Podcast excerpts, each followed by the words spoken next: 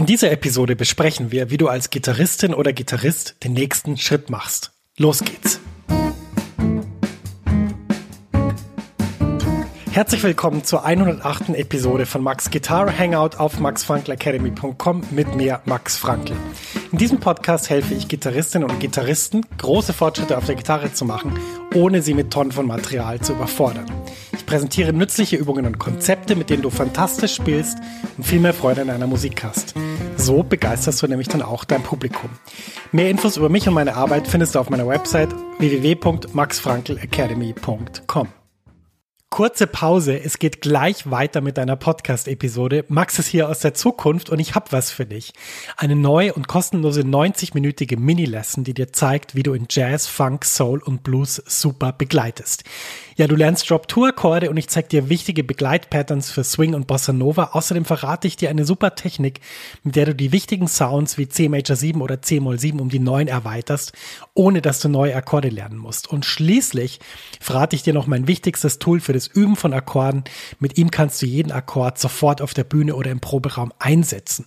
Ja, ich habe so viele Fragen zum Thema Begleiten und Akkorde bekommen, dass ich diese Mini-Lesson wirklich voll gepackt habe mit dem, was ich weiß. Du kannst die auch so sofort anschauen. Die Mini-Lesson ist ein Video und das Coole ist eben, selbst wenn es jetzt nachts um vier ist, dann kannst du die jetzt anschauen und kannst damit deinen nächsten Schritt auf der Gitarre machen und das wäre doch echt super cool. Ja, ich würde mich riesig freuen, wenn du dich für die Mini-Lesson anmeldest.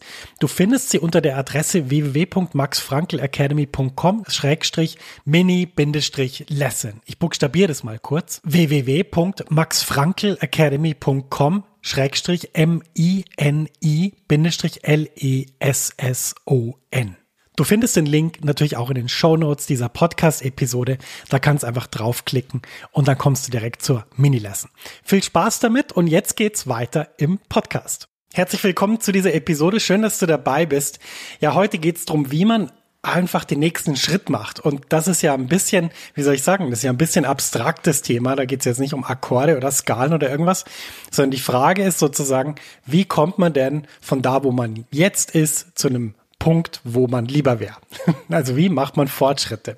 Und der, der die Frage gestellt hat, das ist nämlich wieder jetzt eine, äh, wie soll ich sagen, Hörerfrage oder ein Hörer-Themenvorschlag. Ähm, der hat gemeint, naja, wie geht denn das, wenn man jetzt zum Beispiel ähm, bei einer normalen Session spielt, so im, im Ort, wo man ist, und dann möchte man plötzlich äh, zu einer größeren Session, wo alle viel besser spielen können, zum Beispiel. Das wäre jetzt so ein typisches Beispiel. Also du bist irgendwo, wo du dich ganz wohl fühlst, wo du dich zu Hause fühlst, wo du auch das Gefühl hast, ja, da kann ich eigentlich musikalisch ganz gut was dazu beitragen. Und dann möchtest du an einen Ort, wo du sagst, ui, die sind aber wirklich viel besser oder viel weiter als ich. Wie mache ich denn das? Und darüber reden wir in dieser Podcast-Episode, denn das ist eine der wichtigsten Situationen, die es so gibt für, fürs Lernen. Man denkt ja immer, ja, man könnte jetzt einfach so zu Hause mit der Gitarre und den tausend YouTube-Tutorials und den Kursen und den ganzen Sachen könnte man das alles doch wunderbar lernen und dann kann man super spielen und dann ist alles gut. Ja, die Wahrheit ist aber, man muss sich einfach solchen Situationen aussetzen. Du musst dich solchen Situationen aussetzen. Denn in solchen Situationen hast du die Möglichkeit, wirklich viel zu lernen und auch von deiner Motivation her extrem stark weiterzukommen. Und deshalb sind solche Situationen sehr, sehr wichtig. Also ich empfehle nicht, dass man sich nur zu Hause hinsetzt und irgendwelche Sachen versucht zu üben wenn man wirklich auch mit anderen Leuten spielen will, dann ist wirklich das Beste, mit anderen Leuten zu spielen. Und das Allerbeste ist dann, mit Leuten zu spielen, die weiter sind als man selber. Und ähm, wir reden jetzt heute in dieser Episode drüber, wie funktioniert das, wie geht es an diesem konkreten Beispiel mit der Session. Der erste Schritt, den du jetzt gehen musst, ist ein rein analytischer. Und zwar hilft es, finde ich, extrem, wenn man sich überlegt, was sind überhaupt die Erwartungen an mich? Also was kann in der Situation passieren? Dazu nimmst du einfach ein Blatt Papier und einen Stift, setzt dich an deinen Schreibtisch oder an deinen Tisch, machst es dir bequem, machst dir vielleicht noch einen Kaffee oder einen Tee und dann überlegst du mal, Mensch, was sind die Erwartungen an mich in dieser Situation? Also was, was wollen die Leute von mir? Und wenn du dir das überlegst, wenn wir uns jetzt zum Beispiel mal für die Session überlegen, im Normalfall kennen dich die Leute ja nicht. Das heißt, die haben null Erwartung an dich jetzt persönlich, ja. Ähm, jetzt könnte man sich überlegen, ja, was haben die für Erwartungen an jemand, der da jetzt mitspielen will? Und ich glaube, worauf man dann kommen wird, ist, dass die Leute wahrscheinlich wollen, dass man irgendwie nett ist, also dass man nicht irgendwie doof sich verhält oder unangenehm sich verhält, weil die, die sind ja, die wollen Musik machen die wollen Spaß haben. Ähm, und dann ist es wahrscheinlich so, dass äh, die Leute erwarten, dass man sich irgendwie informiert hat, was man jetzt musikalisch können muss, um da mitzuspielen. Ich glaube, das ist so, das sind so die großen zwei Sachen. Also erstmal sei kein, sei kein Depp auf Bayerisch. Ähm, und das zweite ist, ähm, bereite dich auf die Situation vor, die dich da erwartet. Schau, was da, was da musikalisch gefragt ist. Und das kann man zum Beispiel am Beispiel der Session ganz einfach machen. Da geht man einfach vielleicht zwei, dreimal mal so zur Session, ohne dass man mitspielt und schaut einfach, welche Stücke werden denn da gespielt. Und das ist, das ist gar nicht so schwer rauszufinden. Es gibt ja meistens so ein Eröffnungsset, wo dann irgendwie die Leute, die in der Sessionband sind, zusammen spielen. Und wenn die ersten Leute dann mitspielen und einsteigen in dieser Session, dann ähm, merkt man irgendwann, welche Stücke da immer gespielt werden und welche die auch vielleicht gern spielen. Das merkt man daran, ob die so aussehen, als hätten sie gerade Spaß oder ob sie sich zu Tode langweilen. Ähm, beides gibt's bei einer Session. Und deswegen da einfach vielleicht ein, zweimal mal so hingehen und was auch total helfen kann in dem Moment schon, wenn man jetzt mal so hingeht, geht man hin und analysiert das ein bisschen und schaut, welche Stücke werden da gespielt. Ähm, und was man dann machen kann, ist, man kann schon mal zu der Band gehen oder zu jemand von der Band, den man irgendwie sympathisch findet oder die man sympathisch findet und kann sagen, hey, hallo, mein Name ist so und so, ähm, ich will die nächsten Male mal einsteigen, ich bin jetzt mal hier, um mal ein bisschen auszuchecken, was ihr spielt, damit ich das vorbereiten kann und so. Und ähm, genau, dann kann man zum Beispiel mal das Gespräch suchen. Das ist schon ein erster wichtiger Schritt bei so einer Session, bei Leuten, die man jetzt nicht kennt. Und vielleicht sagen die einem dann einfach, hey, ja cool, du bist der Gitarrist, hey, wir würden wahnsinnig gern mal das und das Stück spielen. Und dann geht man wieder nach Hause, übt das Stück und beim nächsten Mal kommt man wieder vorbei und sagt, hey, ich war doch vor zwei Wochen da, ich bin der so und so und äh, wir haben doch über das Stück geredet, hey, ich habe das jetzt ausgecheckt, habt ihr Bock, das nachher mal zu spielen? Perfekte Taktik, denn so hast du nicht nur Interesse signalisiert, sondern auch signalisiert, dass du bereit bist, dich auf das einzustellen, was dich da erwartet, dass du einen Beitrag leisten willst zur Musik. Und wenn du das so machst, dann bin ich sicher, dass du äh, hundertprozentig Spaß haben wirst auf der Session, dass die Leute, die da spielen, Spaß haben und dass das alles wunderbar ist. Also das sind schon mal die Rahmenbedingungen und die ersten Sachen, die du machen musst. Und jetzt reden wir gleich noch über die Details. So, also jetzt hast du den Kontakt schon mal hergestellt, du weißt, was die ungefähr spielen, du hast vielleicht auch ein Stück erfahren, was die gern mit dir spielen würden, alles wunderbar. Jetzt bist du zu Hause und beschäftigst dich mit dem Stück. Und jetzt ist die Frage, wie soll man das jetzt üben? Was soll ich üben und so weiter? Und ich kann ja nur aus meiner eigenen Erfahrung reden. Also ich konnte früher, als ich so wirklich am Anfang war, ähm, ich war zwar wahnsinnig enthusiastisch und ich kannte ganz viel Musik und so weiter, aber letztendlich, glaube ich, konnte ich die Stücke zu wenig gut. Und damit meine ich jetzt nicht, dass ich irgendwie beim Thema nicht mehr wusste, wie der eine Ton geht oder so, sondern irgendwie, ich glaube, ich hätte sie mehr ganzheitlich üben sollen. Und was heißt das?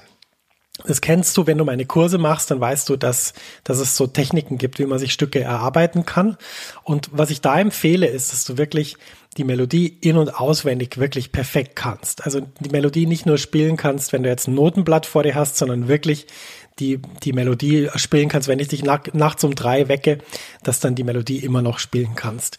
Was auch total hilft, ist, wenn man die Melodie an unterschiedlichen Orten auf dem Griffbrett spielen kann. Nicht nur sorgt es dafür, dass du unterschiedliches Timbre reinbringen kannst in die Musik, durch die unterschiedlichen Oktaven zum Beispiel, durch die Lage, sondern ist es auch so, dass einfach die Gitarre in unterschiedlichen Orten unterschiedlich klingt. Und manchmal ist es einfach nicht so gut, wenn du so, ja, wie soll ich sagen, in dem in der hohen in einem hohen Register die Melodie spielst, wenn die Band aber eigentlich so ziemlich, ja, wie soll ich sagen, ziemlich laid back, ziemlich hinten ziemlich ruhig auch begleitet, dann kann das manchmal viel zu knallig sein. Das heißt, da hilft es auch, wenn du die Melodie in einem tieferen Register spielen kannst. Und dann ist es so, was soll man denn noch alles üben außer der Melodie? Und ich glaube, das ist der Fehler, den ich früher immer gemacht habe. Ich habe gedacht, na gut, ich kann die Melodie und ich kann Solo spielen, passt ja eigentlich. Ähm, das war aber nicht richtig. ähm, Gott sei Dank war ich da auch noch sehr jung, als ich das gedacht habe. Hat sich dann irgendwann rausgewachsen. Ähm, auf jeden Fall, was ich wirklich empfehlen würde, ist, dass du auf jeden Fall die Basslinie spielen kannst. Und zwar nicht so halb, so nach dem Motto, keine Ahnung, jetzt kommt hier zwei Takte F Major und dann habe ich keine Ahnung, wo es hingeht, äh, sondern dass du wirklich die ganze Basslinie spielen kannst mit perfekten Akkorden, also dass sozusagen deine Basslinie auch die Akkorde widerspiegelt und dass du da wirklich auch vielleicht zwei, drei Durchgänge spielen kannst davon.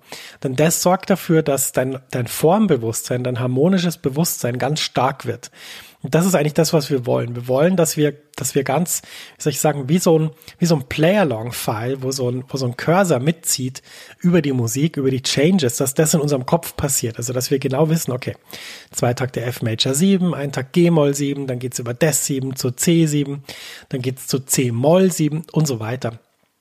Ähm, also lauter solche, lauter solche Sachen, dass du die wirklich, wirklich gut weißt und da die Basslinie spielen kannst. Und wenn du Melodie und Basslinie super spielen kannst, dann sind die Akkorde natürlich auch viel einfacher, weil du hast dir ja schon Gedanken gemacht über die Akkordqualität. Sonst kannst du ja keine Basslinie spielen, wenn du nicht weißt, ist das ein Major 7 oder ein Dominant 7 Akkord. Ja, wenn du das gemacht hast, dann müssen wir uns also mit den Akkorden beschäftigen. Und auch hier, wenn du meine Kurse besucht hast, zum Beispiel meinen Begleitkurs, dann weißt du, ich bin ein sehr großer Fan davon, dass man Akkordarbeit immer auch unter dem Aspekt der Stimmführung anschaut. Und dafür eignen sich natürlich perfekt die Drop-2-Voicings auf den oberen vier Seiten, also auf der D, G, H und der hohen E-Seite. Da kannst du die Drop-2-Voicings lernen und kannst dann mit denen zum Beispiel in Standard sehr gut begleiten.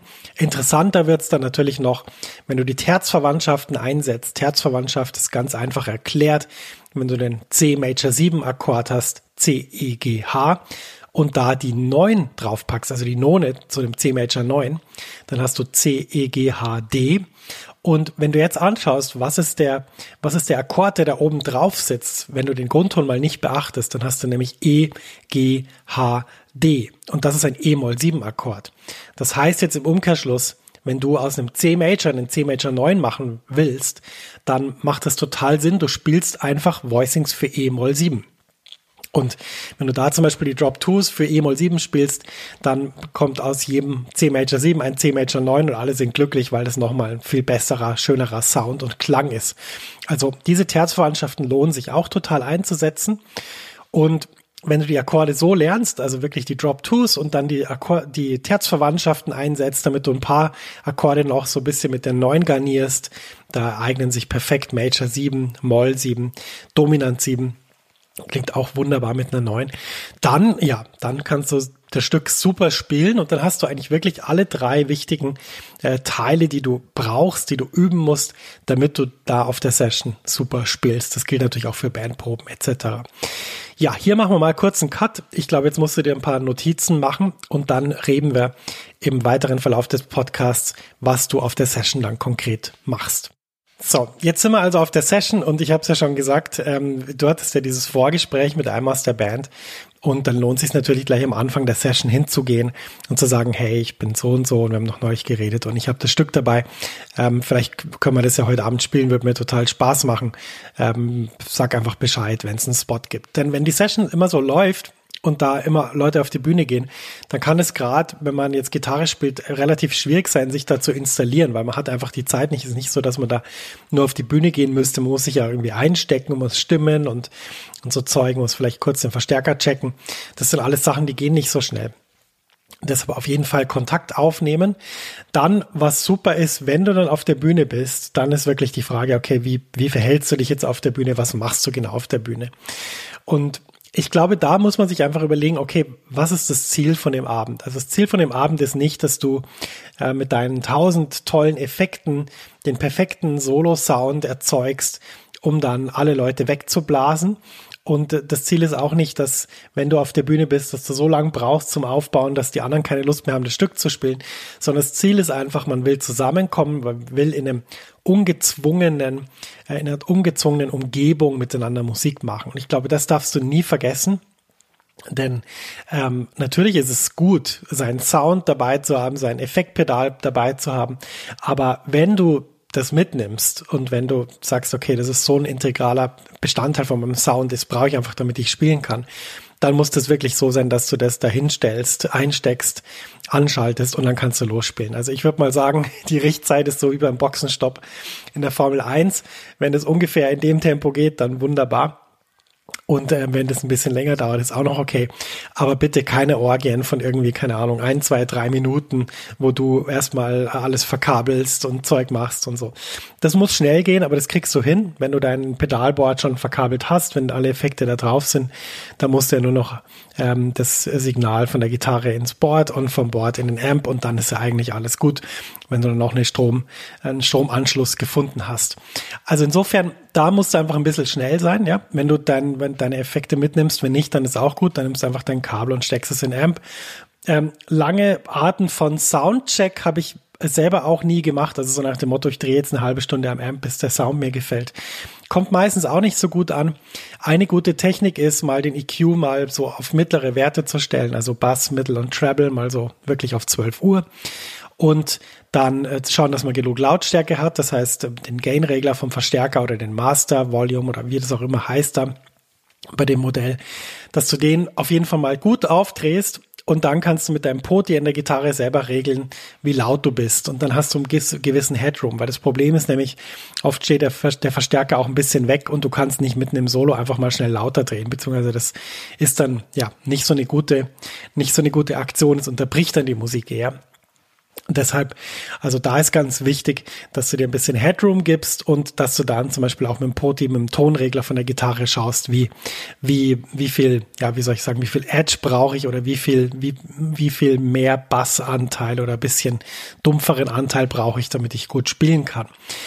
Und ähm, ja, wenn du das gemacht hast, dann bist du startbereit und dann sollte dich eigentlich nichts mehr davon abhalten, sozusagen tolle Musik mit den Leuten zu spielen. Du hast dich mit dem Stück beschäftigt, äh, du hast mit den Leuten Kontakt aufgenommen, du hast deinen Sound schnell gefunden und eingestellt. Jetzt ist eigentlich alles gut. Ja, was ist dann die Frage, wenn man jetzt auf der Bühne ist? Und das ist ja, glaube ich, das Entscheidende, wenn man jetzt mit neuen Leuten spielt.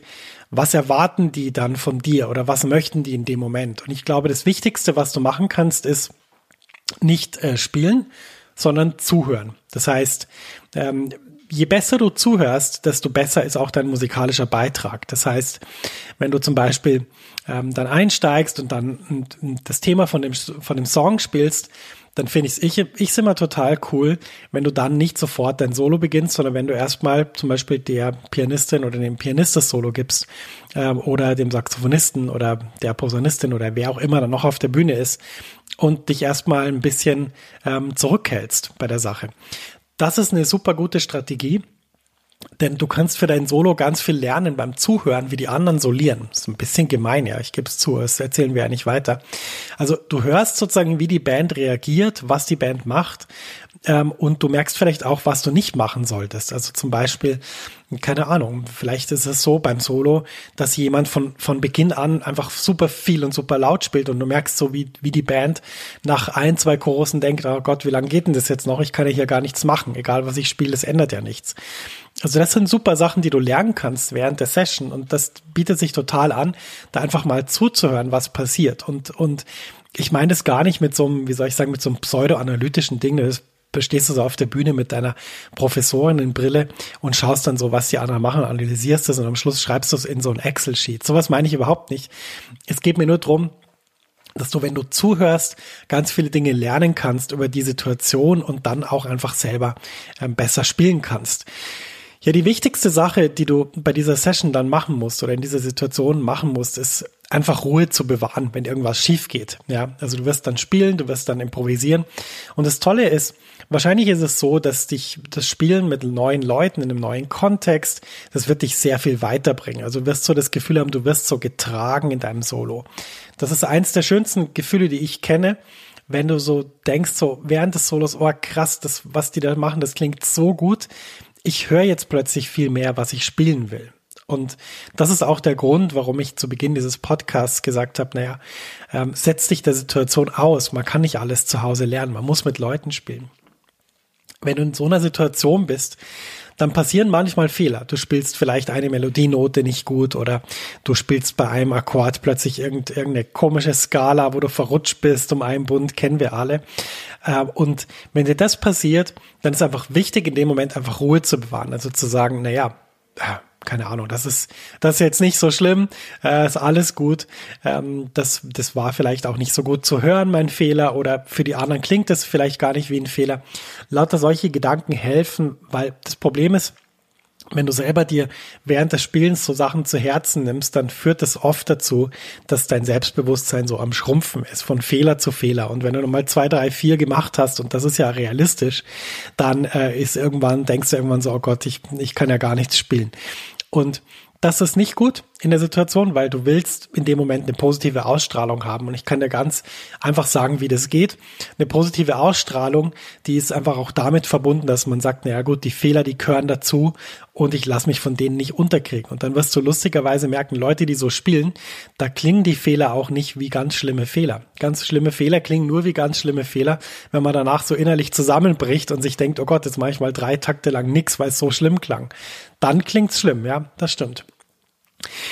Ja, das ist also das, was du beachten musst, wenn du dann auf der Bühne bist, wenn du spielst. Und ja, ansonsten, was mir total hilft, ist immer alles mitzuschneiden. Also das geht ja inzwischen ganz einfach. Du nimmst einfach dein Smartphone, stellst auf Aufnahme, legst es irgendwie auf den Bühnenboden oder in die Nähe von einem Verstärker, dann hörst du dich ein bisschen lauter als den Rest der Band, was ich auch immer sehr gut fand, um abzuschätzen, wie das geklungen hat. Ähm, und genau, dann schaust du mal am Schluss, wie das klingt und hörst dir die Aufnahme an. Und da gibt's verschiedene Techniken. Ich höre die meistens so relativ bald danach an, also vielleicht so eine Stunde später oder eineinhalb später, wenn ich dann irgendwie ja zu Hause bin oder keine Ahnung bei einem Konzert, wenn ich im Hotel bin oder so, höre ich mir einfach die Aufnahme an und schaue, wie das geklungen hat. Und ich glaube, das ist eine super Taktik, um einfach mal auch mit so einem Blick von außen, so ganz unemotional kannst du das nicht sehen, ich weiß. Kann auch dann sein, dass es nicht so gut klingt für dich, weil du eben zu nah dran bist, weil du dich eben selber hörst. Aber ich glaube, das anzuhören und aufzunehmen ist auf jeden Fall gut, auch für die weitere Analyse, denn das gibt dir dann wirklich sehr viel, ja, wie soll ich sagen, sehr viel Anhaltspunkte für, was du beim nächsten Mal anders oder besser machen kannst. Und ja, dann ist eigentlich die ganze Journey einmal durch. Jetzt bist du vom, sozusagen vom Wunsch, dass du mit, mit anderen Leuten spielen willst, auf einer größeren Session oder mit einer anderen Band oder mit, ja, auf einem Konzert von jemand anderem mitspielen willst, ist der Wunsch äh, zu dem Ereignis gekommen. Jetzt hast du es einmal durchgemacht und hast sogar eine Aufnahme davon. Und diese, diese Strategie, diese Taktik kannst du auf jede Situation anwenden. Die, die Bereiche sind die gleichen. Also äh, Kontakt aufnehmen mit dem, mit dem man spielen will, das funktioniert auf einer Session, das funktioniert auch, wenn man irgendwie mit einer neuen Band spielen will und ruft mal jemand an und sagt, hey, hast du Lust, mal eine Probe zu machen? Auch die Vorbereitung ist total gleich. Und sogar das beim Spielen, dass man vielleicht erstmal sich zurücknimmt und mal nicht das erste Solo nimmt. Auch das ist äh, total, total gut. Kann man auf viele Situationen anwenden. Und natürlich, das muss ich immer dazu sagen, diese Sachen sind nicht in Stein gemeißelt. Also man könnte jetzt bei, bei jeder Sache, zum Beispiel beim ersten Solo, man könnte auch sagen, ja gut, man spielt das erste Solo und zeigt, dass man wirklich, dass man geübt hat und dass man sich freut und so weiter. Bin ich auch absolut einverstanden, hat auch seine Vor- und Nachteile.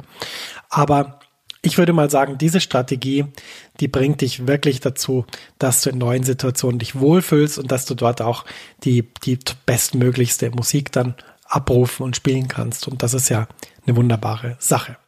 Ja, wir sind am Ende dieser Episode. Danke fürs Zuhören, danke für deine Aufmerksamkeit.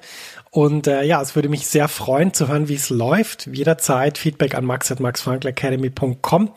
Ähm, ja, es gibt seit einiger Zeit ein neues Hörbuch in meiner Academy und das ist so entstanden, dass ich zu meinem E-Book Üben und Spiel im Flow nach drei Jahren, nach dem Jubiläum, es ist drei Jahre her, dass es erschienen ist, ähm, habe ich gedacht, so jetzt, jetzt muss man mal so eine Ergänzung machen mit Sachen, wo ich wirklich finde, das ist total wichtig, sozusagen beim Üben. Weil oft haben Leute mir gesagt, na ja, jetzt weiß ich zwar, wie ich üben soll, und wie das geht, in Flow zu kommen. Aber ich weiß zum Beispiel nicht, wie ich das strukturieren soll. Also das ganze Thema Übeplan und so weiter. Und da habe ich dann ein Hörbuch aufgenommen. Das heißt, endlich üben mit Plan. Wortspiel ist beabsichtigt. Und ähm, ja, dieses Hörbuch enthält ja, meine besten Tipps und Tricks zum Üben, wie du einen Übeplan zusammenstellst, wie du Prioritäten setzt, wie du die Ziele festlegst, wie du das dann machst, also was du genau wann übst Und ja, dieses Hörbuch äh, kannst du auf meiner Academy-Seite natürlich kaufen. Äh, kriegst das E-Book Üben und Spielen im Flow dazu, weil das natürlich zusammengehört. Und äh, wenn du das machen willst, dann gehst du einfach auf maxfrankelacademy.com slash shop und da findest du dieses E-Book. Und ich kann es wirklich nur wärmstens empfehlen, weil ich muss einfach sagen, das ganze Material der Welt, also begleiten, solieren, alles, was es alles gibt, ist alles sinnlos, wenn du nicht weißt, wie du üben sollst und wie du einen Plan zusammenstellst und wie du dich strukturierst. In dem Sinn kann ich das wirklich nur herzlich empfehlen und ich kann dir einfach sagen, dass diese Investition, die du da in dich selber tätigst, indem du dieses Hörbuch und dieses E-Book üben und spielen im Flow kaufst, äh, das wird sich hundertfach auszahlen, weil du einfach ab dann weißt, wie das geht mit dem strukturierten Üben und was du machen sollst. Und dann wirst du nie wieder irgendwelche Schwierigkeiten haben mit diesem Thema du weißt, ich rede aus Erfahrung, ich rede von mir. Ich empfehle nur Sachen, die auch für mich super funktioniert haben und natürlich auch für Leute, die ich unterrichtet habe und die damit sehr viel Erfolg hatten. Ja, in diesem Sinne, danke fürs Zuhören und ähm, ich freue mich auf die nächste Episode. Und ähm, ja, bis ganz bald und viel Erfolg auf der Gitarre, sagt dein Max.